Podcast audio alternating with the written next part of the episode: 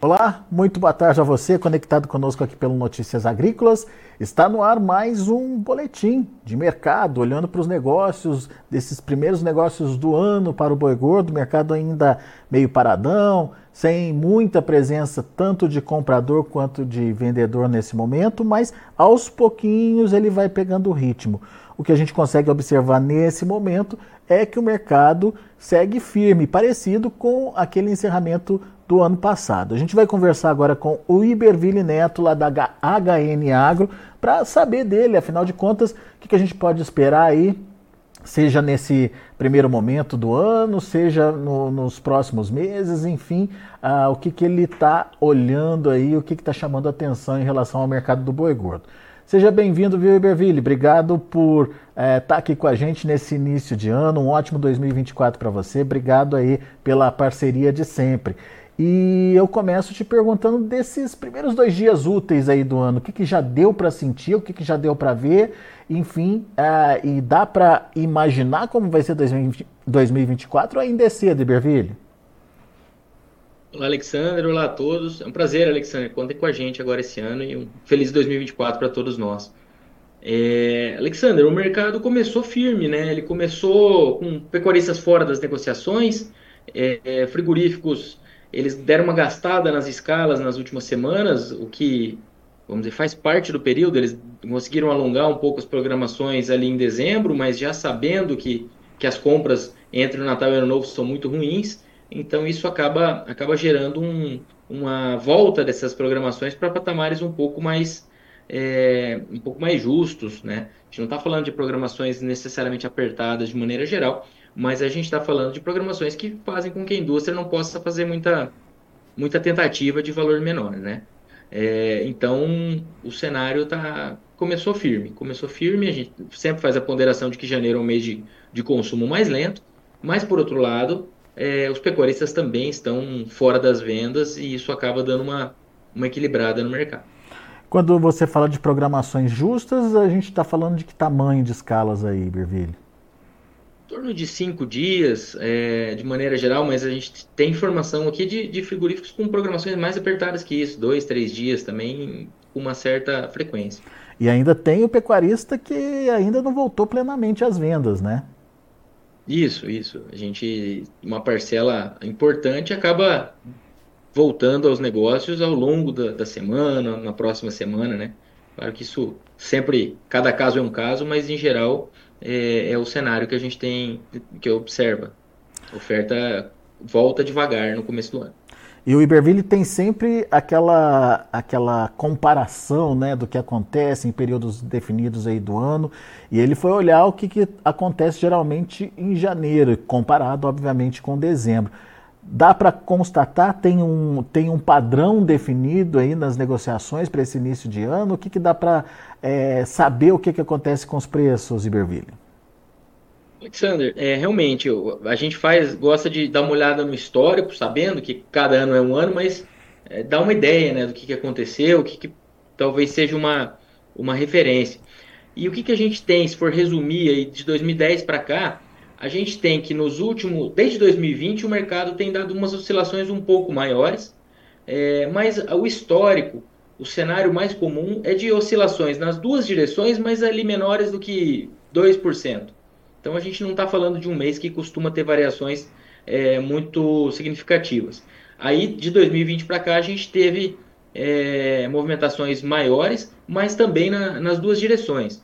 Então quando a gente pega em 2020, é, na comparação com 2019, né, é, janeiro de 20 na comparação com dezembro de 19, teve uma queda de 9%.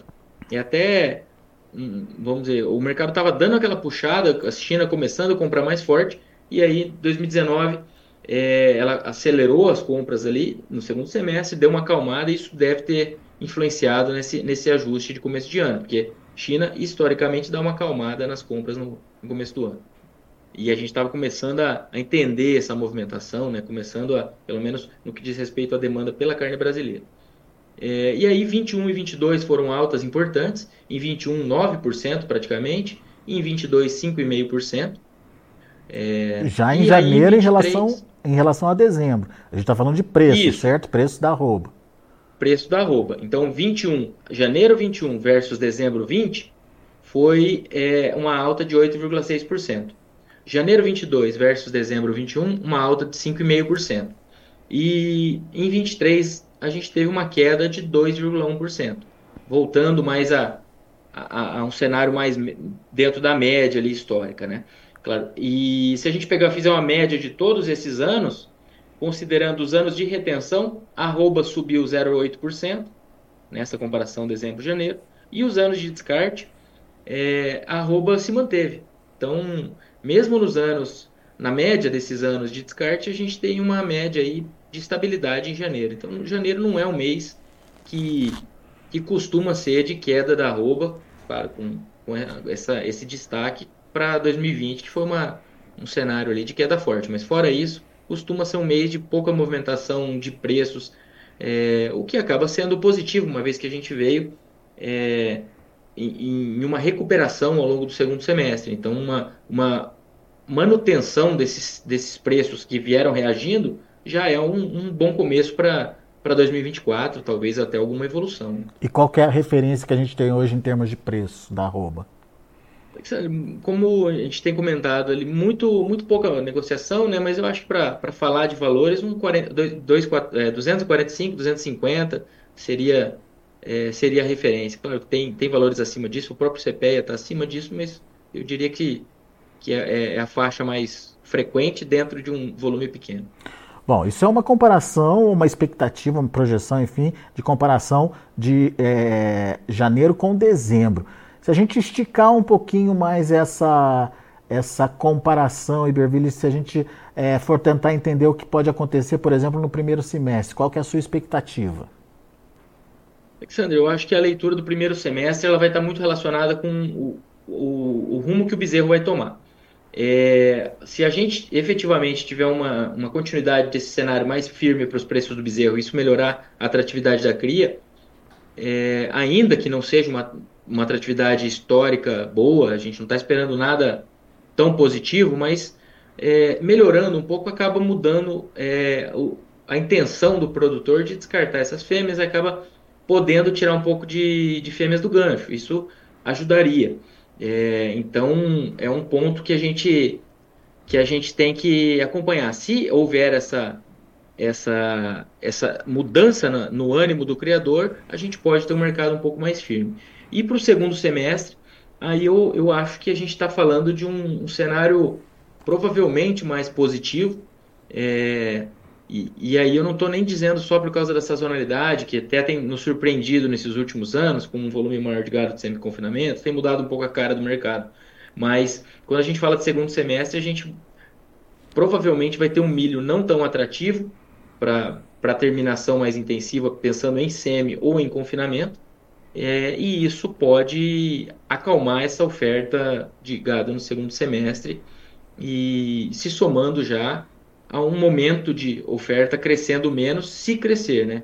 Na nossa visão, a oferta de gado para 2024 é, ela deve ficar ali beirando a estabilidade, mas possivelmente até recuando um pouco, mas é, oscilando em torno do que foi 2023 na nossa visão.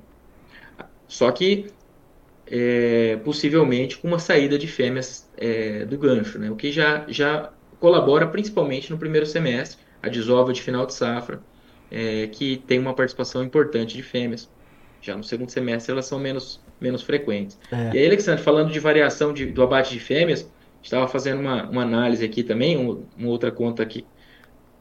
Em 2023, de janeiro a setembro, a gente teve a maior variação do abate de fêmeas desde 2004. É, e em 2022 foi a segunda maior variação, ou a maior desde 2005. Tá? Então, o que, que eu quero dizer com isso? A gente às vezes tenta fazer um paralelo com ciclos anteriores, e é claro que isso é válido, a gente estava falando de médias históricas agora, mas é, a, a, o descarte de fêmeas foi muito forte nesses dois últimos anos. A gente teve um aumento de 16% no volume de fêmeas abatidas janeiro a setembro em 22 e um aumento de 24% em 23. Como eu disse, o maior desde 2004, 2005. E, isso pode fazer com que, com que o cenário dê uma enxugada um pouco antes. Então é um ponto aí a ser acompanhado. Já bateu tanta fêmea no ano passado que talvez não, não tenha muito mais aí para ser abatido esse ano. É isso?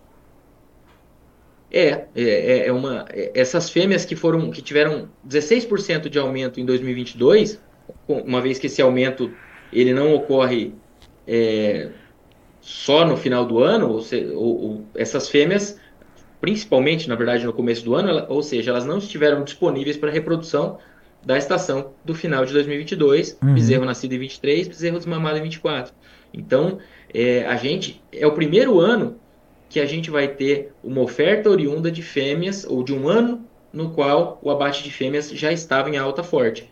Porque a, os desmamados, os bezerros desmamados em 2023 foram os bezerros oriundos da estação de monta de 21. E nela a gente tinha tido uma queda de 16% do abate de, de fêmeas ao longo de 21. Então, a, agora é o primeiro momento, é o primeiro ano que vai sair bezerro já de um ano de descarte de fêmeas. Vamos ver como é que isso evolui. Isso pode pressionar preço, Iberville? Assim, você tira a, a, fêmea do gancho, né? Mas pode aparecer mais animais, mais é, machos para abate? É, aí a gente tem. Aqui eu estou pensando na oferta de bezerros, né? Lá, lá atrás. Agora, quando a gente fala, a partir do momento que esse bezerro se torna um pouco menos ofertado, e aí eu estou sempre dizendo um pouco menos, porque a gente não está esperando uma virada de chave ah. para uma alta forte. Mas ah. um pouco menos de bezerros no mercado, o mercado firmando um pouco, isso pode tirar a fêmea do gancho. Tirar a fêmea é, do gancho. E, paralelamente, como a gente teve uma oferta grande de bezerros em 22 e 23, esses bezerros ainda vão chegar ao mercado como machos.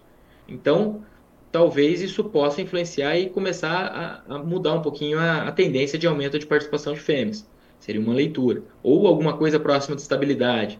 Então, é, aí, aí é aquela, aquele ruído da expectativa, né? Que a gente sempre tenta desenhar, mas tem que saber que, que tem muita coisa em jogo. Mas eu diria que a gente está perto dessa virada de ciclo, sim. Muito bem. Agora, isso daria sustentação para preço, preços melhores, talvez aí uh, ah, para arroba, enfim, qual, qual que é a sua expectativa em relação a preços mesmo? E, Alexandre, eu acredito que sempre com a ponderação do bezerro que vai definir oferta de fêmeas uhum. e vai resultar nessa, nesse preço. Mas eu acho que mercado para o primeiro semestre ele tem espaço para trabalhar relativamente sustentado, sentindo o final de safra, isso é, é clássico, né? E talvez no segundo semestre sentindo essa relação de troca com o milho que deve ser menos, menos atrativa, é, pelo menos é o que tudo indica, é, uma, uma relação de troca menos atrativa, diminuindo o, o ímpeto ali dessas terminações mais intensivas e do próprio confinamento. Então, isso daria mais isso... espaço para os preços evoluírem, então. Isso, talvez isso dê um espaço maior para os preços ao longo do segundo semestre. E tudo isso com, com as ponderações que a gente vai falando a respeito de câmbio. A gente tem toda essa política fiscal acontecendo no Brasil, vai influenciar câmbio e tem um cenário internacional que tinha acalmado, e quando eu digo acalmado, não é que a coisa estava calma lá no Oriente Médio, mas nós não tínhamos novidades mais contundentes, apesar da tristeza lá da, de uma guerra em curso. A gente estava, então a gente é, agora nesses últimos dias houve um ataque é, no Líbano e hoje uma bomba explodiu no Irã faz duas horas. Então, claro que essa bomba a princípio era um uma coisa local. Mas o que, que eu quero dizer isso? Por que, que eu estou saindo, indo lá para. Porque isso pode influenciar preço de petróleo, petróleo, inclusive, estava em alta, pode influenciar inflação, consequentemente, até o equilíbrio de juros é, entre os países, aí, Brasil, Estados Unidos, e isso afeta câmbio. Câmbio em alta ajuda a exportação de boi, de carne, né? E, e por outro lado, pesa um pouco é, na alimentação, pesa bem na alimentação. Só que as duas coisas, pensando na pecuária, elas acabam ajudando, pensando em preço de boi. E aí é, são coisas que a gente tem que acompanhar. Né? E principalmente quando a gente fala de um conflito em região produtora de petróleo ali, né? Sim, sim. É, aí a gente tem toda, todo esse agravante né, de, de petróleo, pensando no petróleo como combustível e pensando até no petróleo como é, a, pela né? sua relação ali com gás natural, ureia, custo de produção de milho. Que agora os preços do milho estão estão é, evoluindo, talvez eles, eles segurem as pontas aí é, frente a uma, uma alta de custos ou ajudem a segurar as pontas. Claro que a gente está falando de resultados para milho muito aquém daqueles picos observados nos últimos anos. Iberville, qual vai ser então, na sua opinião, a grande atenção para o produtor aí ao longo de 2024 ou pelo menos nesse primeiro semestre? Vamos, vamos pontuar esses primeiros seis meses aí do ano. É o preço do bezerro? Eu, eu acho que é. Eu, eu diria que, que se esse bezerro evoluir, ele tende a diminuir um pouco mais o abate de fêmeas ou dar uma puxada. Isso pode retroalimentar é, preço de boi. O preço de boi, por sua vez, melhora a troca, a, aumenta a demanda por bezerro, o cenário vai dando uma mudada e, e o mercado pode evoluir. Isso mais em primeiro semestre, mas isso não vai tirar, na nossa visão, aquele efeito de final de safra, né? Chegada da seca, e isso tem que ser acompanhado. Mas eu diria em termos de patamar de preços, sem pensar em oscilação mês a mês. E aí, segundo semestre, a gente está de olho nesse, nesse preço do milho e até caso os preços do boi gordo evoluam no primeiro semestre, o quanto eles vão evoluir para compensar um confinamento ali no segundo semestre, porque o, com milho mais caro, a, a, a, conta aperta. Mas, por outro lado, se o preço do boi evoluir muito no futuro, der uma andada boa na frente, às vezes isso pode puxar um pouco de gado para um sistema mais intensivo. Então nós temos Mas aí... eu diria que, para não ficar em cima do muro jogando as duas possibilidades, eu diria que o ano que vem deve ser um ano um pouco menos de pressão é, de semi-confinamento e de confinamento é, sobre os preços. O semi-confinamento mais, mais tranquilo do que foi o ano passado, e o confinamento, como teve queda, usando o número do e-mail aqui como referência, talvez até suba um pouco, mas eu não estou falando, nossa expectativa não é de um ano de, de saltos é, em volume de gado confinado. Bom, então temos aí é, temos aí dois pontos importantes para o primeiro semestre o bezerro, para o segundo semestre o milho, dois pontos de atenção para ver como é que vai ser a, a oscilação é, desses dois é, produtos aí e consequentemente como isso pode influenciar na formação de preços da arroba do boi. Certo, Iberville? Isso, Alexandre. É, nossa, nossa leitura está tá nessa linha, sim. E lembrando que é, o pessoal do Sul, a gente está falando já de, naqueles gráficos de probabilidade, o Laninha começando a dar as caras a partir do meio do ano que vem, as probabilidades já aparecendo, né? Lembrando que afeta com tempo mais seco no Sul, por outro lado, dá uma, uma trégua para chuvas aí no centro-norte. Então, é, o, o, clima está bem, tá bem, vamos dizer, emocionante aí nesses últimos anos do ponto de vista do, do produtor e, e não diminuindo a importância disso, né? O emocionante, eu não estou sendo irônico nem nada, mas é, tá feio. Emocionante no sentido de desafiador, né? De prestar atenção. Ruim, é, né? no sentido ruim, né? É. Felizmente. Muito bom. Iberville, meu amigo, obrigado mais uma vez por estar aqui com a gente, por começar esse ano com a gente, já na primeira semana, está trazendo aí um pouquinho da sua expectativa e principalmente é, poder estar com a gente ao longo de 2024, ajudando nas análises e é, trazendo aí informações importantes para o produtor, principalmente na hora da tomada de decisão. É, volte sempre, Iberville. Obrigado, Alexandre, um abraço a todos e um ótimo ano. Para você também. Até a próxima.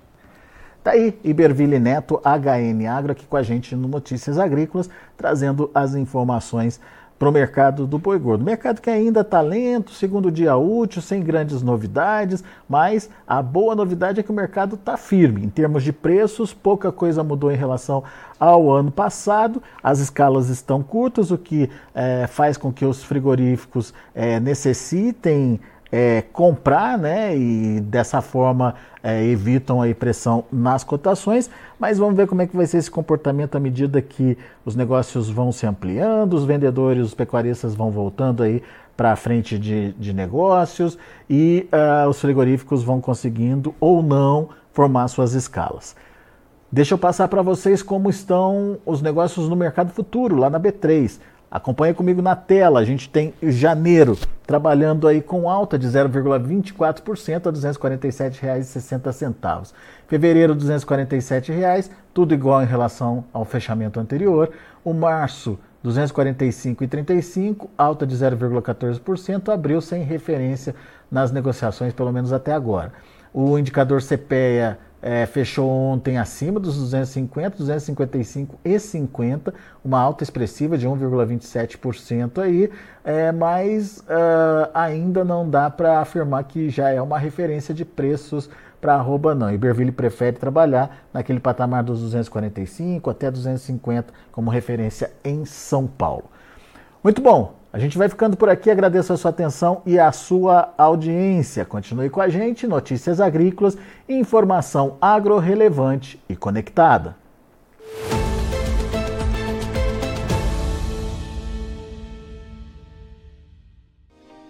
Se inscreva em nossas mídias sociais. No Facebook, Notícias Agrícolas. No Instagram, arroba Notícias Agrícolas. E em nosso Twitter, arroba Norteagri.